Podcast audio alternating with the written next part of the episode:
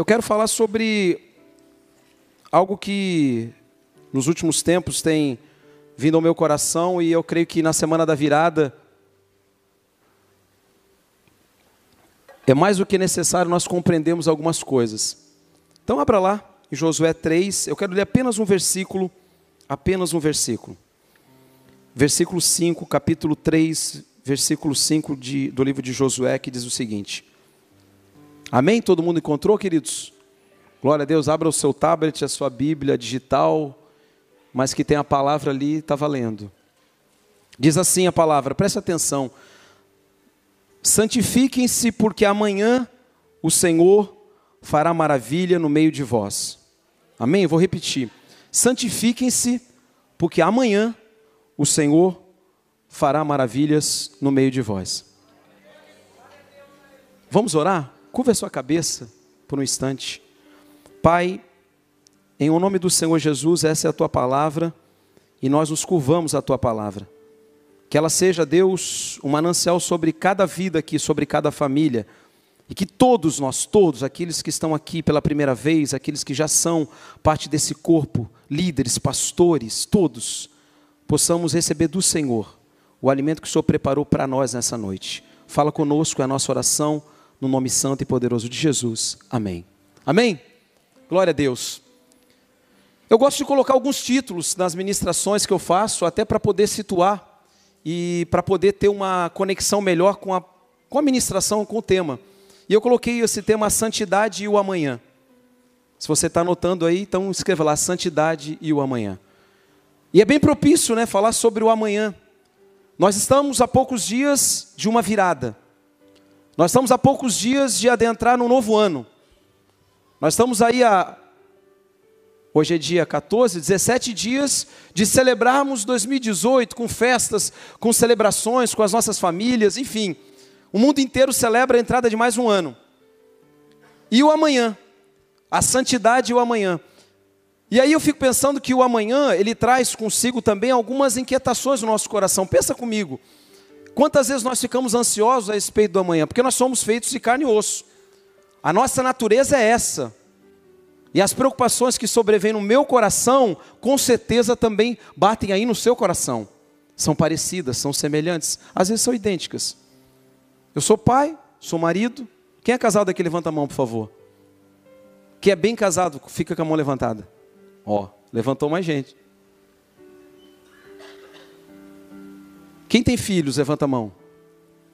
Com certeza, se eu passasse aqui e mudasse toda a ministração e ficasse falando de filhos, de criança, de educação, que a gente trabalha com educação há muitos anos, muito daquilo que eu falasse aqui, você ia falar: nossa, parece que você está falando para mim isso aí, é igualzinho, porque nós temos as mesmas dificuldades, passamos pelas mesmas agruras, os problemas são semelhantes.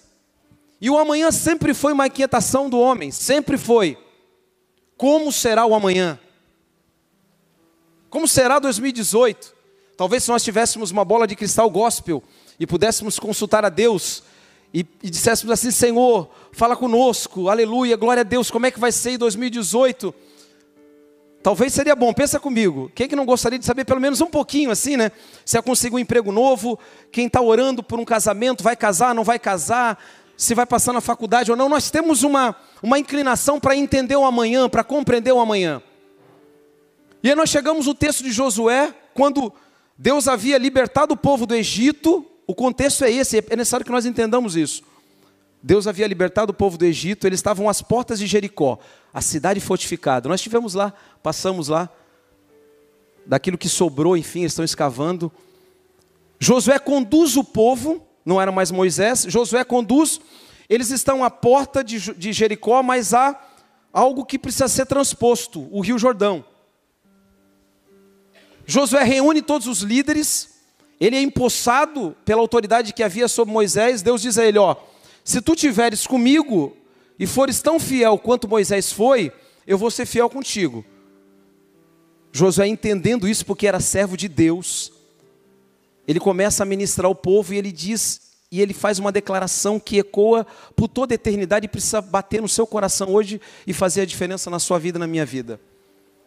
Ele não traça uma estratégia, percebam bem, ele não traça uma estratégia militar. ele não traça um plano muito bem elaborado. Aqui, quando ele fala, Josué já tinha mandado os espias para verificarem como era Jericó, eles já tinham tido um encontro com Raabe, está lá no capítulo 1 e 2 de Josué. Então eles já voltaram com aquela noção assim: olha, o povo lá dentro de Jericó está morrendo de medo. É só a gente chegar e arrebentar e dominamos tudo, é tudo nosso. Aí Josué, ao invés de falar assim, ó, comandantes, todos na tropa, vamos juntar todo mundo, vamos conversar, vamos, vamos estabelecer agora uma, uma estratégia militar. O flanco norte, o flanco sul vai ser assim, vai ser assado. Não. Ele apregoa a santidade. Ele apregoa a santidade. E aí, irmãos, eu quero confessar para vocês que quando Deus fala de santidade, Deus fala dele próprio. A natureza de Deus é a natureza do santo. A palavra santo no hebraico é mencionada mais de 600 vezes no Antigo Testamento. Kadash, separado daquilo que é comum. Separado do que é comum. Olha só que, que perfeição. Quando Deus diz assim: Olha, sede santos, porque eu sou santo. 1 Pedro fala sobre isso. Seguir a paz com todos e a santificação sem a qual ninguém vai ver a Deus. E ele fala no outro texto da palavra, sede santos porque eu sou santo, Deus está falando da própria natureza dele. E aí Josué, ao invés de estabelecer uma, regras militares, ele diz, santifiquem-se porque amanhã o Senhor fará maravilha no meio de vocês. E eu fico pensando, quem quer ver as maravilhas do Senhor na sua vida? Levanta a mão. Todo mundo, não é verdade? Nós todos. Eu acabei de falar aqui que os nossos problemas são comuns, as nossas lutas. Vocês estão como igreja agora num projeto lindo de construção, amém? Já estão visualizando, trabalhando, orando, ofertando, jejuando por isso. Mas existem obstáculos e existirão outros, pastor Júnior, pastores, líderes. Mas quais são as nossas melhores estratégias? Sabe o que eu penso muitas vezes, irmãos? É que nós perdemos muito tempo tentando confabular as melhores estratégias, nós somos muito bons, nós somos muito pródigos em, em poder pensar as coisas e depois apresentar os nossos planos para Deus. E dizemos assim: Senhor, está pronto. Basta o Senhor assinar aqui, liberar o cheque. Assina, libera o cheque e a gente vai. Josué diz: santifiquem-se, separem-se do que é comum. E amanhã o Senhor vai fazer maravilha no meio de vocês. A sequência do texto nos diz que tudo isso é feito. A arca da aliança vai à frente, a uma separação mais ou menos de mil metros. E olha que interessante, irmãos. Um pouquinho antes, no capítulo 3, não precisa abrir, não, se você está aí, só presta atenção. Diz assim: que eles iriam um pouco mais longe, e aí a palavra diz no 3,4: Assim vocês ficarão sabendo para onde ir, pois nunca passaram por este caminho. Olha que interessante. Tem lugares que você não passou ainda, e o Senhor já está preparando para você o caminho. Quando eu vim aqui, em setembro, sentado lá em cima. Deus já está preparando esse caminho. Mas ele diz uma coisa muito clara: você precisa ouvir, ver aonde eu estou indo, você precisa se separar do que é comum, isso é santidade. E aí você vai conseguir observar aonde eu estou indo e você vai passar por lugares que você não passou ainda. Eu tenho convicção de que Deus vai levar cada um de vocês, aqueles que se separam de fato, a viver em dias maravilhosos em 2018. Isso não é uma declaração retórica, não, queridos. Eu não estou aqui para para trazer uma massagem para o ego de vocês, eu não vim aqui para falar o que você quer ouvir, mas para entregar aquilo que Deus quer falar com você. Tem lugares que essa igreja, que você que entra por essa cidade, que você que está na escola, na indústria, no comércio, que você vai, e lugares que o Senhor ainda vai mostrar para você que você não passou. E não vai ser a melhor estratégia. Não vai ser porque a gente fez muito para Deus, mas vai ser porque nós nos separamos daquilo que é comum, santidade, kadash, separação do que é comum. E pensa comigo agora que só a gente, todo mundo que está vendo na internet, né? Será que as coisas não estão iguais hoje em dia ou não estão? Não, não lhe parece que a igreja está muito parecida com o que é o mundo, o mundo com o que é a igreja em alguns aspectos? A palavra de Josué, há milhares de anos atrás, ela vem correndo pela história e chega até nós hoje. Chega até você, a sua casa. E eu confesso para vocês que quando Deus diz isso para mim, eu penso numa, num enunciado. Deus vai à frente, amém? A gente sempre diz isso, amém? Glória a Deus. Mas eu vou atrás de que forma? Pensa aí. Não dá para ir atrás de Deus de qualquer maneira, irmãos.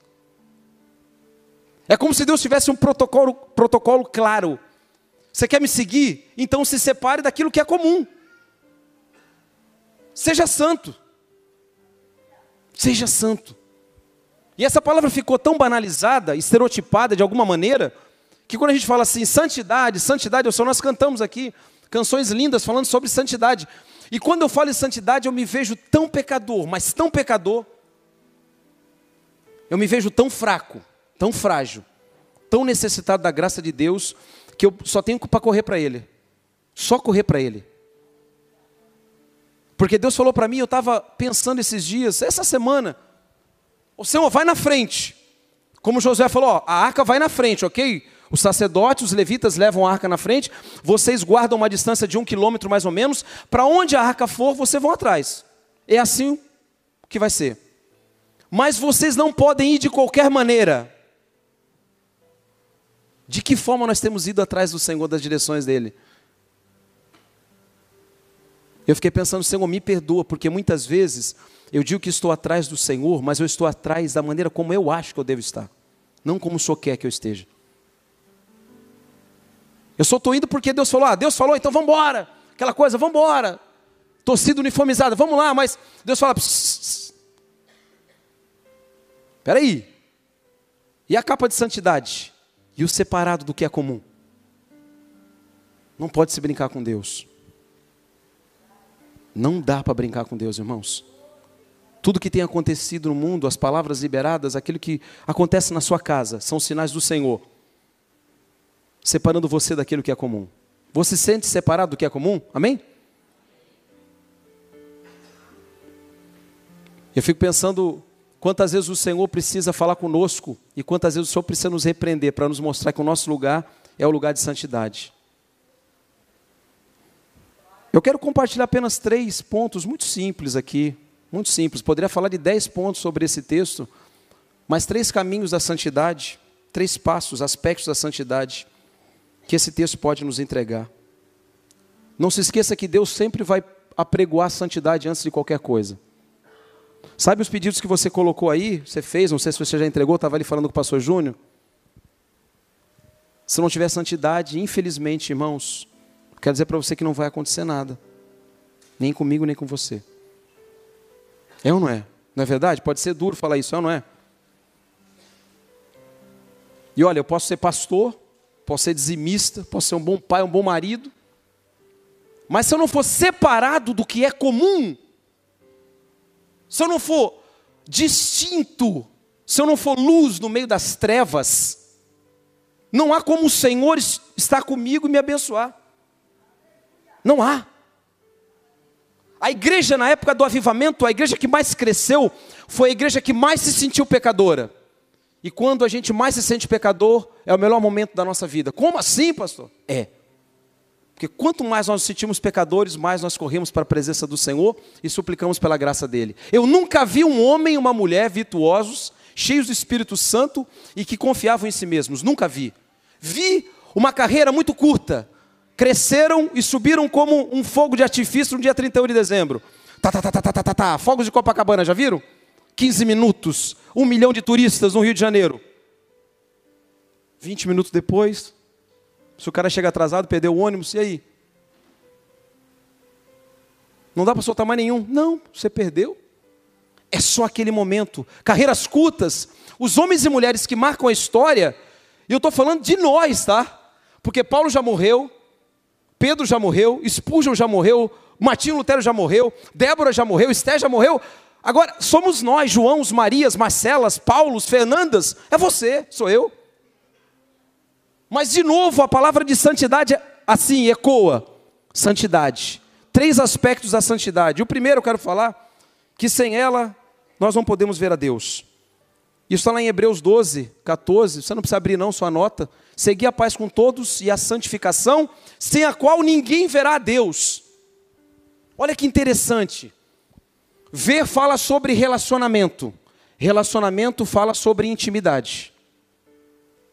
Se tem um texto na palavra que mais, ou um dos que mais falam para mim de relacionamento, intimidade e santificação, é de uma grande mulher que está gravada na Bíblia e tem um livro no nome dela. Qual é? Vai ganhar uma camisa. Não, brincadeira, não tem nem camisa. Só se for minha aqui. Esther. Quem já viu algum filme de Esther, alguma coisa, novela? Já viram? Todo mundo conhece a história de Esther. Que mulher sensacional. Que mulher sensacional. Por vários aspectos. Quando Esther, depois do decreto de Amã, o seu tio Mordecai vem a ela, já no capítulo 3 ou 4, ele chega e diz assim para ela: Ei, manda avisar ela que está lá no lá dentro do palácio do rei, do Assuero, que a coisa ficou encardida por aqui. De tal maneira que se ela não interceder por nós junto ao rei, ó, o povo judeu acabou. Morremos todos. Esther manda um mensageiro e diz, é como se escrevesse um bilhetinho, se tivesse o WhatsApp, mandava um WhatsApp direto para o Mordecai, né? Mais rápido. Mandava um emoji, aquela carinha triste, alguma coisa assim. Mas ela manda dizendo assim: pô, faz 30 dias que o rei não chama ninguém na presença dele. Se eu for segundo o decreto real e entrar na presença dele sem ele ser chamado, sem ele chamar, eu morro. E aí tem uma parte lindíssima do texto que fala sobre a intimidade, fala sobre a santidade. Sabe o que ela diz, irmãos? Presta atenção. Esther 13, 14, 15 e 16 diz assim: Ok, então Avisa o Mordecai e a todas as moças, inclusive as minhas aqui eu estou anunciando, que durante três dias e durante três noites ninguém come e ninguém bebe nada. Nós vamos nos separar, nós vamos nos santificar daquilo que é comum, para que amanhã o Senhor faça maravilhas no nosso meio. Três dias e três noites sem comer nada, para que amanhã o Senhor faça maravilhas. E assim é apregoado o jejum. A Bíblia diz que os judeus em Suzã, nos arredores do reino, todos durante três dias e três noites em vigília, clamando ao Senhor, implorando para que Deus usasse Esther, não comem e não bebem nada. Em jejum, em prostração. Um coração contrito e abatido o Senhor não rejeita, mas o soberbo, esse, Deus coloca de fora. Quando Esther entra na presença do rei e ela diz assim: manda avisar Mordecai que eu vou entrar. Eu vou entrar. Se perecer, pereci. Olha que declaração linda. Se morrer, tá bom demais, porque eu já fui chamada, estou aqui. Se morrer, tranquilo. Mas eu vou. Mas antes de ir, antes da estratégia humana, tem uma preparação, algo que precede isso: santidade, separação do que é comum. Separação do que é comum. E é interessante que a Bíblia diz que Esther, quando foi dado o ingresso dela no reino, e assim eram com as moças, elas passavam seis meses se embelezando com mirra e outros seis meses com outros olhos e enfeites e embelezamentos. Que salão de beleza, hein? Já pensou? Às vezes eu reclamo das minhas filhas, tem três mulheres em casa e mais a esposa para ir para o culto, né? Imagina como eu vou para o céu de elevador, gente. Né? Tem alguém que tem três filhas aí? Por favor, um amigo assim para a gente chorar junto, não? Às vezes tem quatro, é uma benção essas mulheradas lá em casa, benção, mas chega na hora do culto eu falo, gente. Oh, glória, irmã, glória, todas as filhas. Eu chego, gente, quatro e meia, hein? Banho, Larissa? Ah, já vou, pai. Débora, banho. Tem dois banheiros na casa. Hanna, que é menor de sete anos, vamos. Eu falo, Adriana, que é minha esposa, Adriana, dá uma mão ali, porque eu espero todo mundo Todo mundo, você não vai tomar banho, pai? Não, já sei como é que vai. Eu espero todo mundo tomar banho. Quando elas estão quase terminando, eu entro para tomar banho, me arrumo, boto a minha roupa, boto o perfume e fico na sala com a Bíblia, com a chave do carro. Só um pouquinho, pai, só um pouquinho, estou aqui e tal, só um pouquinho. Mas Esté ficou um ano fazendo isso.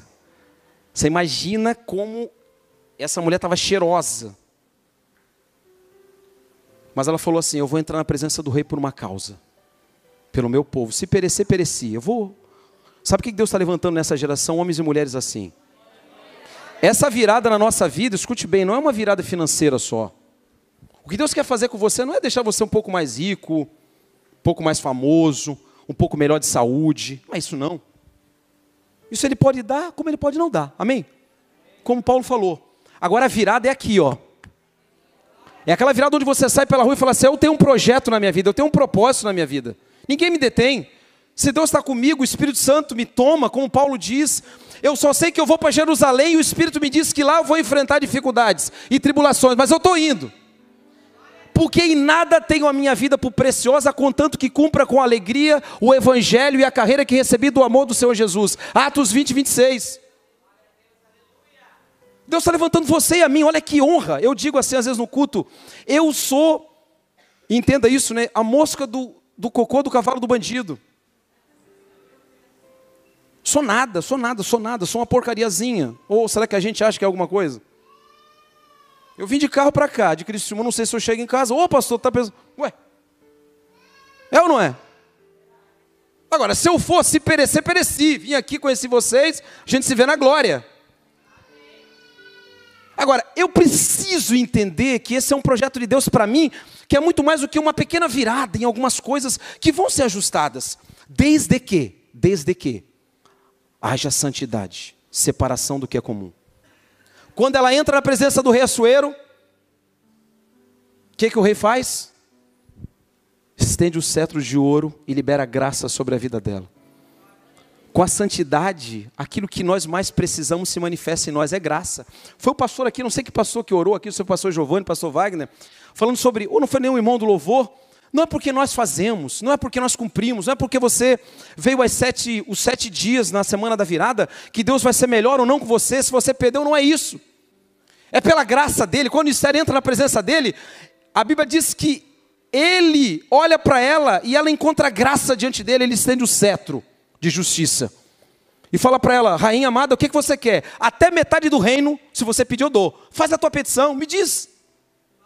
Olha que lindo. Mas antes havia santidade. Antes havia separação. Essa geração precisa se separar, nós precisamos nos separar. Nós precisamos ser aqueles que de fato somos o que dizemos que somos. E eu vou falar para mim agora, como pastor, eu preciso ser o que eu prego. Não posso ser outro, ou outros. Eu não posso ser um homem aqui, um homem na minha casa, um homem no meu trabalho. Não posso.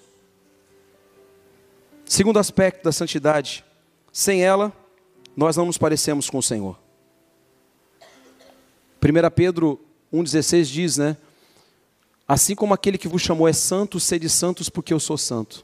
Sem a santidade, nós não nos parecemos com Cristo. E sem nos parecer com Cristo, nós não impactamos o mundo. Mateus 5 diz o que? Assim brilha a vossa luz diante dos homens, para que vejam as vossas boas obras e glorifiquem o vosso Pai que está no céu.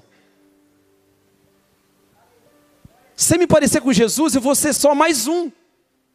As pessoas não vão olhar para mim e vão dizer assim: nossa, caramba, como você é bom. Não, bom é só um. Sabe quando você dá um abraço diferente numa pessoa, quando você dá uma palavra, quando você ora? Sabe agora que oportunidade linda nós temos agora nas ceias de Natal, né? Eu sempre digo isso na igreja. Final de ano, dia 31, ceias de Natal, família toda reunida, amigo secreto, aquela comilança, e há uma oportunidade única para você ministrar. Pelo menos para você falar assim, gente, vamos fazer uma oração? Vamos falar do sentido do Natal aqui, cinco minutinhos. Luz que brilha nas trevas.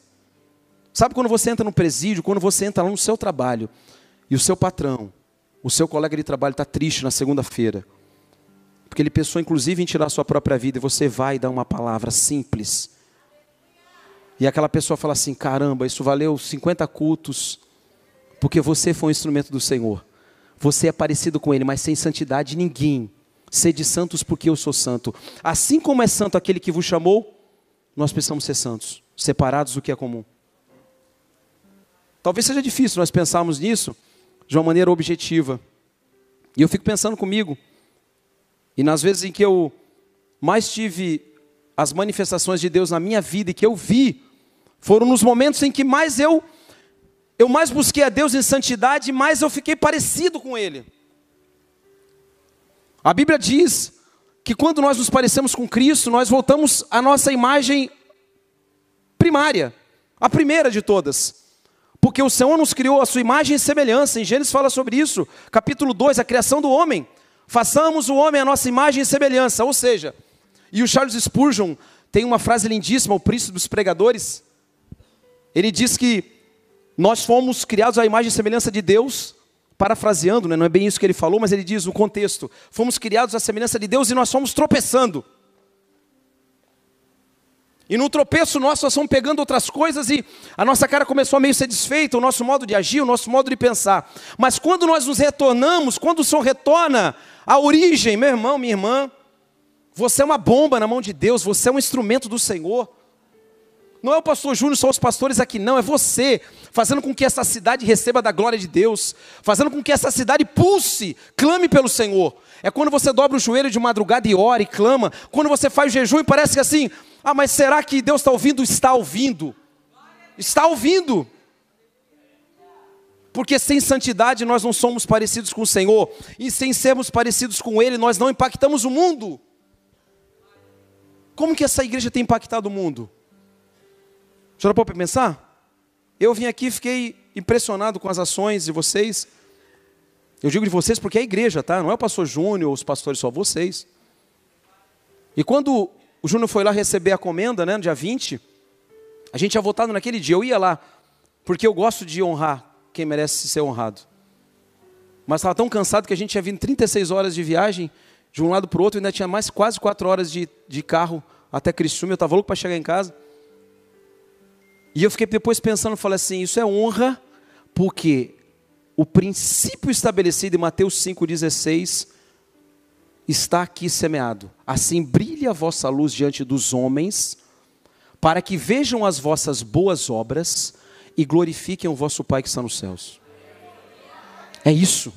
É isso que eles estão fazendo. Nós não estamos construindo um reino terreno. É por isso que eu disse, eu agradeço a Deus todo dia, porque, porque eu digo assim, eu acordo e falo, meu Deus, nós estamos vivendo nesses dias proféticos. Você parou para pensar? Que a tua vida tem um propósito tão grande que às vezes você nem sabe qual é ainda. Você se acha de repente assim, ah, mas eu não sei falar direito, eu não sei pregar. Quem disse que todo mundo vai pregar? Quem disse que todo mundo é mão, que todo mundo é pé ou perna? Você tem um abraço que eu não tenho. Você faz um bolo que eu não faço, e aquele bolo que você faz toca o coração daquela mulher depressiva, e você alcança o coração dela quando você chega na casa dela levando um bolo e dizendo: Eu vim te visitar. E aquela pessoa é restaurada porque você foi até lá. Eu não consigo ir. O Júnior não consegue ir em alguns lugares, eu não consigo ir. Mas você vai. E é assim que Deus está fazendo. Coisas maravilhosas com pessoas simples. Nós todos, servos uns dos outros, todos. Não há diferença nenhuma, porque eu estou aqui com o microfone na mão, nenhuma. Apenas uma diferença hierárquica no reino. sou pastor, fui chamado para isso. Só isso. Eu costumo dizer que eu sou dublê de advogado, porque eu sou advogado, de formação, e sou pastor. Meu chamado é pastoral. E sou dublê de advogado, então durante a semana eu me travisto de advogado e faço meu trabalho. E quando eu entro no presídio, ontem eu fui no presídio, lá em Porto Alegre, de um rapaz que está preso há 119 dias. Ele foi preso, tinha muito dinheiro, três camaros na garagem. E estava lá, no presídio de Charqueadas, lá no interior, depois de Porto Alegre. Dava umas quatro horas de viagem lá de casa. Vou lá. Fiz um bate-volta. Fui, visitei ele 35 minutos e voltei. Dirigi umas 8 horas e falei com ele 35 minutos. Não há nenhum mérito em que eu estou dizendo que eu fiz. O mais importante é o que aconteceu lá dentro. Quando eu cheguei, eu olhei para ele no parlatório. Não sei quanto sabe, o parlatório é assim, né? Que tem uma, um vidro. Lá não era vidro, era uma grade. E ele estava lá arrumado. Estava de gravata, de camisa social. Estava até mais bonito que eu. Eu falei, o advogado quem é? Sou eu ou ele? Quase que... Ele estava arrumado, porque ontem ia ser julgado um habeas corpus no tribunal, ele tinha certeza que ele ia sair, uma hora da tarde. Eu cheguei já quatro, não sei o que estava acontecendo no tribunal, porque eu já cheguei e já fui. Eu não sou advogado na causa, eu fui chamado apenas para visitá-lo por um outro amigo dele. Aí cheguei lá e falei, fulano, e aí, cara, você está me reconhecendo? Ele olhou, aquela gradezinha assim. Pô, tu é o amigo lá do, do meu parceiro, tu é advogado dele? Sou. Falou, nós viemos lá de Criciúma para te visitar aqui. Pô, veio? É, o, o, o teu colega está aí fora, só que não pode entrar porque não tem carteirinha. Eu entro porque sou advogado. Aí ele está aí fora. Tá, tá ali fora. Caramba. Aí ele falou, como é que tu tá? Eu falei, cara, tu tá bem, hein? Já estou entrando saindo em presídio há quase 20 anos, tá bem. Eu falei, cara, eu vou sair melhor do que eu entrei. Deus me colocou na cela dos evangélicos. Eu estou frequentando os cultos ali. Deus está falando comigo de uma maneira. Parece que a gente estava conversando no parque, assim, tomando sorvete. Olhando assim o rio aqui. Eu falei, só pode ser o Senhor fazendo. Eu já vi várias, centenas desses caras. E na fala dele, ele transmitia essa presença de Deus. E eu falei para ele: escuta uma coisa que eu vou dizer para você. Se você não sair hoje, porque é do jogo, você pode ganhar ou perder. Ele perdeu, não saiu, está lá. Não se desespere. Há um mais soberano, há um protetor, um guia, um Deus que é poderoso e que cuida de você, inclusive nessa cela fria e escura. Eu tenho certeza que essa palavra entrou no coração dele. E nós voltamos, eu voltei feliz da vida, dirigindo uma viagem, fomos e voltamos. E eu não cansei, dirigi oito horas, eu cheguei em casa e falei para minha esposa, nossa, estou bem. Porque uma simples entrega de 35 minutos para falar com alguém que está encarcerado. A família não pode entrar todo dia, mas eu posso. Eu posso fazer isso. Você pode fazer coisas que eu não posso fazer. A santidade, o separado do lugar comum, é para que você faça e cumpra o projeto de Deus na sua vida. Quando nós somos parecidos com Cristo, o mundo reconhece Deus em nós. Você entra numa empresa e fala: esse cara é diferente. É ou não é? Você não se alegra com isso ou não se alegra? Você vai para o banheiro e fala, yes! Glória a Deus! Os mais pentecostais falam, aleluia! Já dá até uma, uma sambadinha. Né? Aleluia, glória a Deus! A pessoa fala, esse aluno é diferente, hein? Todo mundo colando na zoeira. Tem algo aí para que vejam as vossas boas obras e glorifiquem o vosso Pai que está nos céus. A glória não é nossa, é dele. Tem que voltar para ele. Tudo é dele e volta para ele, inclusive nós, amém? Então deixa Deus pegar essa riqueza que está dentro de você e fazer essa virada que é muito mais do que talvez você está pensando. É virar a tua vida assim, ó, de uma maneira que você seja tão impactado pela glória de Deus, mas tudo isso tem um bastidor, e o bastidor é santidade. Porque palco, eu estou no palco, não é verdade? Todo mundo gosta de estar no palco, a não ser que eles tenham muita vergonha. Mas o palco é apenas a expressão daquilo que é feito no bastidor.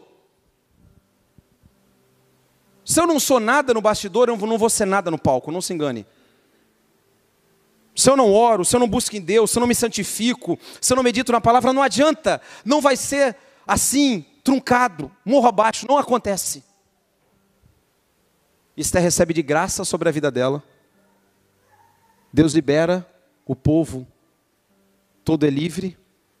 Aquele que havia liberado um decreto de morte é enforcado, você lembra da história? E Deus ainda ecoa para cada um de nós: sede santos, porque eu sou santo. E a última parte: sem, sem santidade não há um final feliz para cada um de nós. Apocalipse 22, 11 diz assim: presta atenção, irmãos, porque essa é uma palavra difícil de entender. Diz assim: Jesus, no último capítulo, entenda o contexto, no último capítulo, da última mensagem que ele libera para o apóstolo João lá na ilha, quando ele está lá segregado para morrer, ele morre lá. Ele diz assim: aquele que está cometendo justiça, continue a fazer justiça Aquele que está cometendo injustiça, continue a cometer injustiça. Aquele que está cometendo ou está na imundícia, continue na sua imundícia. Agora presta atenção no final. Aquele que está se santificando, continue-se, continue a se santificar. Porque presto venho, porque logo venho. Eu sou o princípio e o fim, o alfa e o ômega. Sabe o que eu tenho ouvido muitas vezes? Algumas pessoas dizendo até assim: ah, mas ah, já está tudo quebrado mesmo, pastor. Olha aí, já virou uma zoeira. O que, que adianta? A gente tenta ser certinho, tenta ser correto, e daqui a pouco as pessoas vêm e atropelam a gente. Não, não, não, não, não. Apocalipse 22, Se você está se santificando, continue a santificar, meu irmão, minha irmã. Porque ele vem sem demora. E ele vai julgar segundo as obras de cada um, as minhas e as tuas. Sabe quando a palavra diz lá em Mateus 7, quando ele diz assim: Afastem-se de mim, vós todos que praticais a iniquidade, porque eu não vos conheço. Ele não diz assim: Eu não lembro de vocês. Ele não diz que não lembra, ele não conhece. É muito mais grave. Uma coisa é você não conhecer aquela pessoa, você me conhece. Eu não conheço você, né? Como é que é o seu nome? Jaque? Eu não conheço a Jaque. Mas a próxima vez que eu vim aqui, de repente eu não vou lembrar do nome dela, mas, mas eu lembro a Jaque, uma moça loira tal. Mas eu vou lembrar dela. Talvez eu não vou lembrar do nome, mas eu não conheço até agora. O Senhor está dizendo: Eu não conheço vocês. Vocês fizeram um monte de coisa no meu nome. Vocês moveram os céus, curaram, fizeram milagres, expulsaram demônios, falaram novas línguas, moveram céus e terra. Mas eu simplesmente não te conheço, cara. Então você, por favor, para a fila daqui, pega a escada que vai lá para o inferno. Você eu conheço. Oh. Você perseverou até o final, e aquele que persevera até o final recebe da coroa da glória. Sobe, vem comigo para o gozo eterno. Porque você se separou do que é comum. Você viveu em cadastro em santidade. Quando eu ouço as pessoas dizerem assim, será que não vale a pena? Será que está tão difícil de fato, irmãos? Pensa comigo. É uma sociedade difícil, é ou não é? É difícil. Dois pastores agora tiraram a vida. Um de Moarama e outro parece de Londrina, Cascavel, não sei. Um de 28, outro de 44 anos. Ontem, os dois se enforcaram. O nível de suicídio nos pastores é assustador a cada ano. Assustador. Nós temos dados assim gravíssimos. Gravíssimos da liderança da igreja. Não só brasileira, mas estou falando da brasileira. Homens e mulheres estressados, principalmente homens com uma carga sobre si tão grande e não descansam. Quando Jesus chega em Mateus 6 e fala assim: Por que vocês estão preocupados com o que é a vez de comer ou com o que é a vez de beber? Não é a vida mais do que isso? Busquem o vosso Pai, a justiça, o reino, e todo mais será acrescentado. Só que é um peso sobre a igreja vários pesos. Um dos pesos é justamente sobre a liderança dizendo: olha, o trabalho é tão grande que vocês são tão pequenos que não conseguem. Muitos entram nesse caminho e acabam tirando a sua própria vida, como esses dois tiraram a sua própria vida e deixaram as suas famílias. Eu fico pensando que tipo de evangelho nós vivemos. E quando eu ouço uma, uma denúncia, porque para mim é uma denúncia de gente clamando, e de repente tem pessoas aqui, ó, quem está do teu lado, clamando, a alma está assim, eu preciso de uma palavra.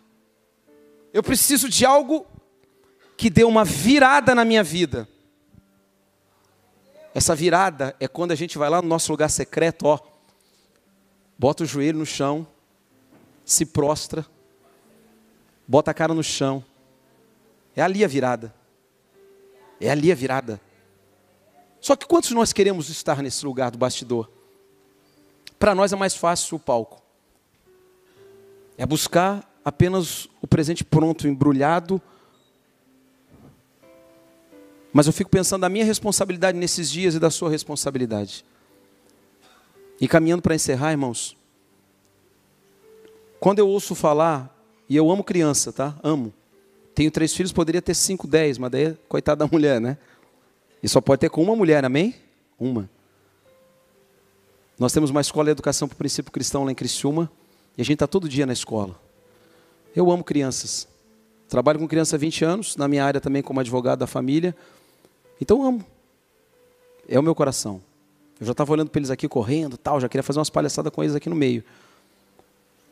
E aí quando eu ouço assim as pessoas falarem assim, olha, ah, mas ah, tá tão perdido isso, né? A molecada hoje com esse negócio de ideologia de gênero, menino, menina, ah, isso é a coisa moderna, né? Da pós-modernidade. Isso é uma coisa que não tem como segurar, né? Essas coisinhas aqui chamadas celulares, né? Ah, deixa a molecada aí com 5, 4 anos, agora no Natal, né? Vamos dar para o meu filho 5, 4, 6 anos. Para que fazer isso? Porque o navio já está afundando. Sabe o que que... Uma coisa que me impactou uns 6, 7 anos atrás, eu ouvi uma ministração de Jonathan Edwards, o grande avivalista jovem do país de Gales. Quando ele pregava, ele fez uma ilustração, preste bem atenção. Ele fez uma pergunta, eu quero trazer essa pergunta para você aqui antes de orarmos. Será que vale a pena polir a prataria do navio que está afundando? Vou repetir, será que vale a pena polir a prataria do navio que está afundando? Lembre comigo, todos viram Titanic pelo menos umas 14 vezes, ok? As mulheres umas 38. O Jack morrendo, aquela coisa toda. E choraram em todas. Porque lá em casa ele chora em todas. Falei, meu Deus, o cara já morreu 100 vezes, estão chorando de novo. Mas tudo bem. O Titanic estava lá afundando. Tem uma cena que é emblemática. O navio está afundando e passa o pessoal de dentro, isso foi fato. O pessoal cantando, tocando um hino da harpa cristã, com violino. Então já estão morrendo, vamos tocar o hino. E está afundando. E com o Titanic afundava-se também milhares de peças caríssimas, ricas, pratarias valiosas. E aí eu fiquei pensando, e Jonathan Edwards trouxe essa ministração, e eu meio que contextualizei, fiquei pensando comigo, qual seria a postura sua e minha? Será que vale a pena eu chegar? Não, está afundando. Ei, Everson, você está louco, cara? Não, peraí, traz um polidor, pega esse paninho aqui, gente, vamos polir. Deixa bonito. Está afundando, não interessa, eu vou fazer a minha parte. Não interessa se vai afundar, eu vou fazer a minha parte. Deus me chamou para cumprir o propósito. Eu tenho um mandato sobre a minha vida. Alguns dizem assim: ah, está afundando, Vou ficar assim, olhando. Ah, não precisa não. Para quê? A igreja do Senhor Jesus foi chamada para fazer a diferença. Se você tiver que polir a vida de alguém, de uma criança, se você tiver que gastar sua vida inteirinha para visitar alguém lá numa creche e cuidar só daquela criança, só daquela criança, e talvez aquela criança seja um grande homem de Deus daqui a 20, 30 anos, um grande avivalista que vai levar milhares de pessoas a Cristo. Talvez aquela visita que você faz de tarde na casa daquela mulher depressiva, que pensou em tirar sua própria vida várias vezes. Você visitou uma, duas, na terceira você falou, Deus, ela não, ela não reage. Na décima quinta ela fala, eu vou com você nessa célula, na igreja. Daqui a pouco ela está sentada aqui na frente, servindo lá atrás. Vale a pena polir a prataria. O nosso chamado é um chamado de restauração. O nosso chamado é um chamado que precisa nos tomar como uma febre que arde no nosso coração e que não passa. Já viu febre de 40 graus? As mães todas já viram. Todo mundo fica assustado. Tem que ser assim a nossa paixão por Cristo. Não pode ser uma febrícula de 36, 37, quando você sabe que se eu tomar uma S está tudo bem, não. Tem que ser aquela febre que dói. Tem que ser um amor doído pelas pessoas. Por isso vale a pena polir a prataria. Vale a pena passar pelo mendigo na rua, entregar um pão para ele e falar: Deus te abençoe. Uma, duas, 436 vezes. Vale a pena. Vale a pena viver essa virada na nossa vida. Vale a pena cada dia a gente acordar e ver que o cetro dele se estabelece sobre a tua vida com graça, com misericórdia. Não porque você é bonzinho ou porque você merece, mas porque ele te ama. Ele te ama. Está gravado na cruz, uma declaração de amor que é eterna, que percorre toda a eternidade e chega até você hoje. Ele te ama. Não interessa se você está vivendo em pecado, Ele te chama para te restaurar, porque Ele te ama. E nós precisamos viver isso. Eu quero viver isso. Você quer viver isso? Fique de pé então. Quero orar com você, por favor.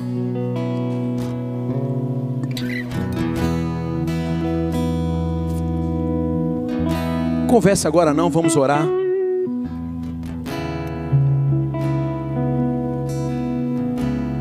Queria que você, antes de orar, só fechasse seus olhos, escutasse algo que eu vou dizer para você. Talvez você tenha estado durante muito tempo vivendo uma vida esperando uma grande virada, uma grande virada, algo extraordinário, algo que representasse como um grande prêmio que você ganharia. Mas eu quero dizer e liberar essa palavra sobre a tua vida aqui nessa noite, que as viradas que o Senhor está fazendo sobre a tua vida são viradas pequenas, diárias, transformando o seu caráter, transformando a sua maneira de ver as coisas, fazendo de você um homem e uma mulher parecidos com Ele, santo, separado do que é comum. E eu quero orar junto com você nessa noite e clamarmos por essa santidade, nos humilharmos diante da presença do Senhor, sem humilhação não há glória sem humilhação não há glória. O Senhor rejeita o coração altivo, soberbo, mas Ele acolhe aquele que é contrito de coração. Não mudou isso na história. A atualidade não roubou isso de nós. Nós somos a igreja do Senhor, a igreja do Deus vivo. A igreja que precisa impactar Itajaí, Criciúma, o Brasil e o mundo inteiro, através da sua vida e da minha vida.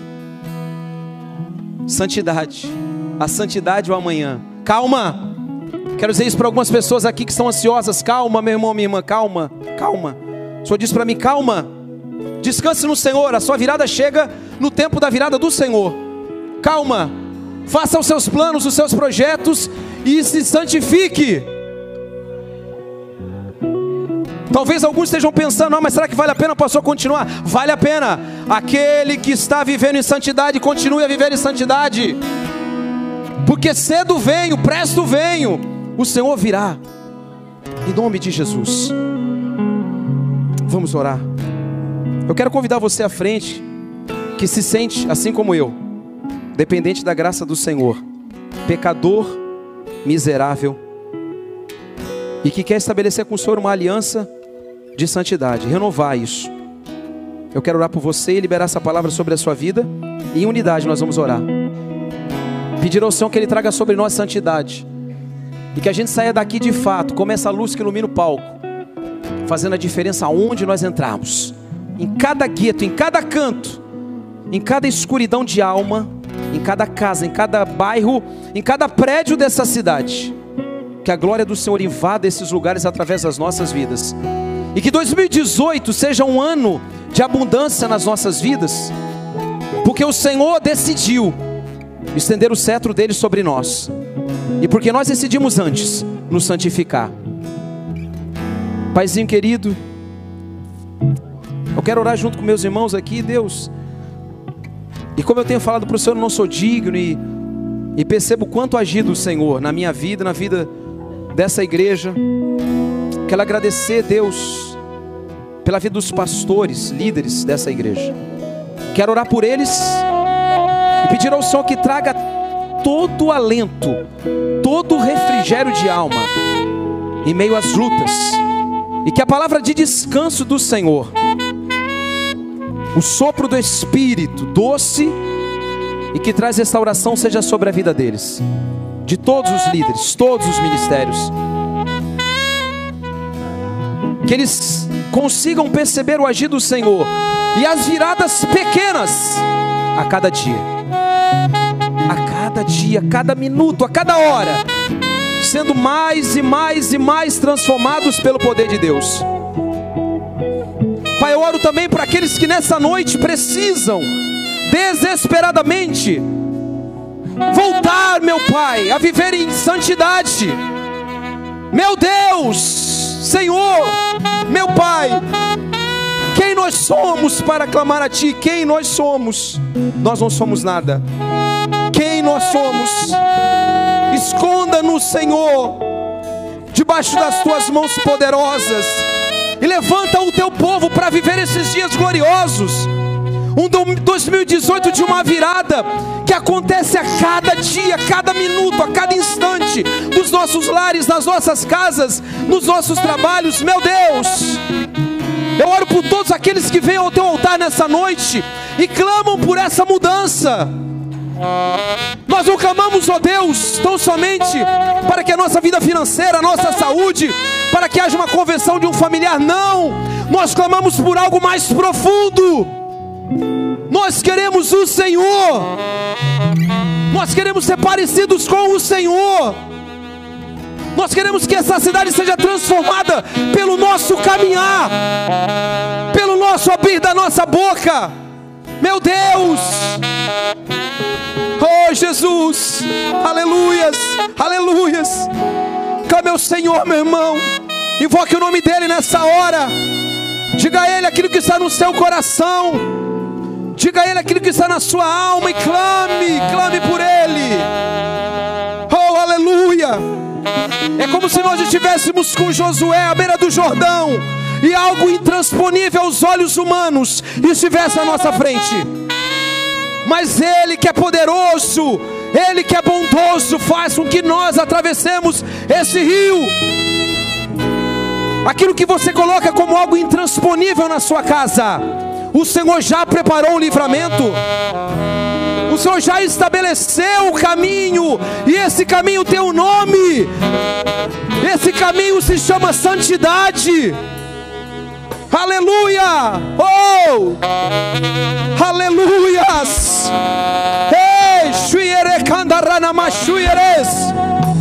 Espírito Santo de Deus, manifesta a tua glória e o teu poder, e leva-nos à tua presença, porque nós decidimos esta noite polir a prataria desse navio que está afundando.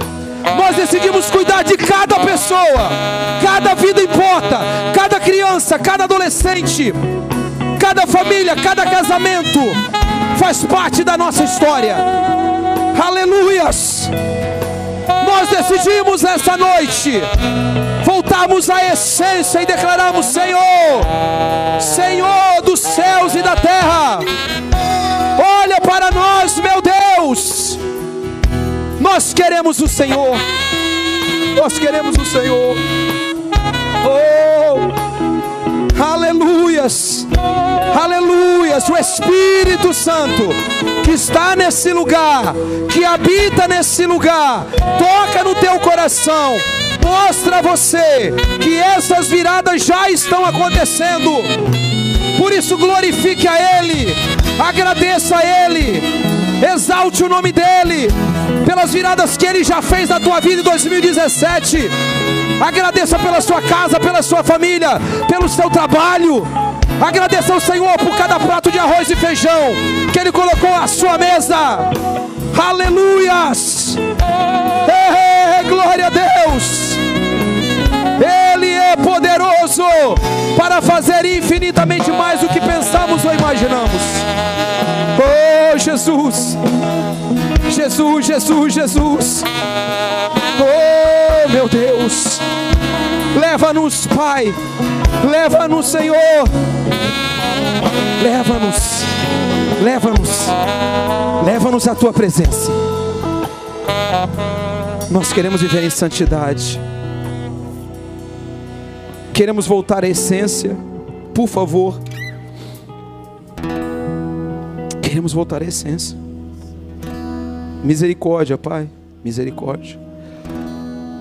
Uh, são tantas lutas, tantas batalhas. Mas nós nos socorremos no Senhor. Só no Senhor. Só no Senhor. Quem nós somos? Quem nós somos? Quem nós somos? Meu Deus, por favor, Pai estenda o teu cetro sobre nós, nós não merecemos, mas pela tua graça ouve o clamor do teu povo.